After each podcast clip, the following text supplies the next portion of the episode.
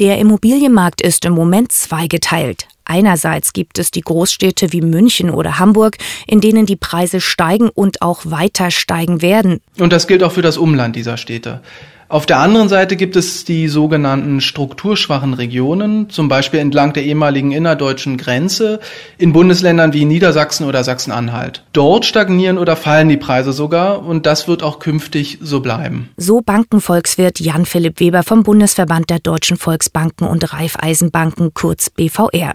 Die beiden Hauptgründe für die steigenden Preise sind Zuzug und Zinsen. Immer mehr Menschen ziehen in die Großstädte, denn da sind die Arbeitsmarktbedingungen momentan ausgesprochen gut. Und diese Menschen wollen natürlich irgendwo wohnen. Also steigt die Nachfrage nach Wohnimmobilien. Gleichzeitig wird in den Städten zu wenig gebaut. Die Nachfrage ist also hoch, das Angebot ist gering, somit steigen die Preise.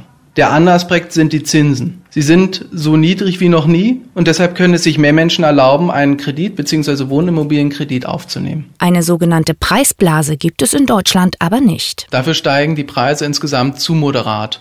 Auch wenn ich das mit Immobilienblasen der Vergangenheit vergleiche, wie zum Beispiel in den USA oder Spanien, auch dann bezeichne ich diese Preissteigerung als moderat. Nur in Innenstadtbezirken einiger deutscher Großstädte wie zum Beispiel Berlin oder Hamburg, sind bislang vereinzelt Preisübertreibungen zu beobachten. Generell sind Wohnimmobilien aber eine gute und sichere Geldanlage, vor allem weil der Markt in Deutschland relativ stabil ist. Trotzdem muss jeder die Risiken beachten. Solche Risiken sind zum Beispiel ein geringeres persönliches Einkommen oder die Immobilie fällt im Preis, weil die Wohngegend an Attraktivität verliert oder es weniger potenzielle Käufer gibt. Weniger potenzielle Käufer kann es deswegen geben, weil es durch den demografischen Faktor schlicht weniger Menschen in Deutschland geben wird.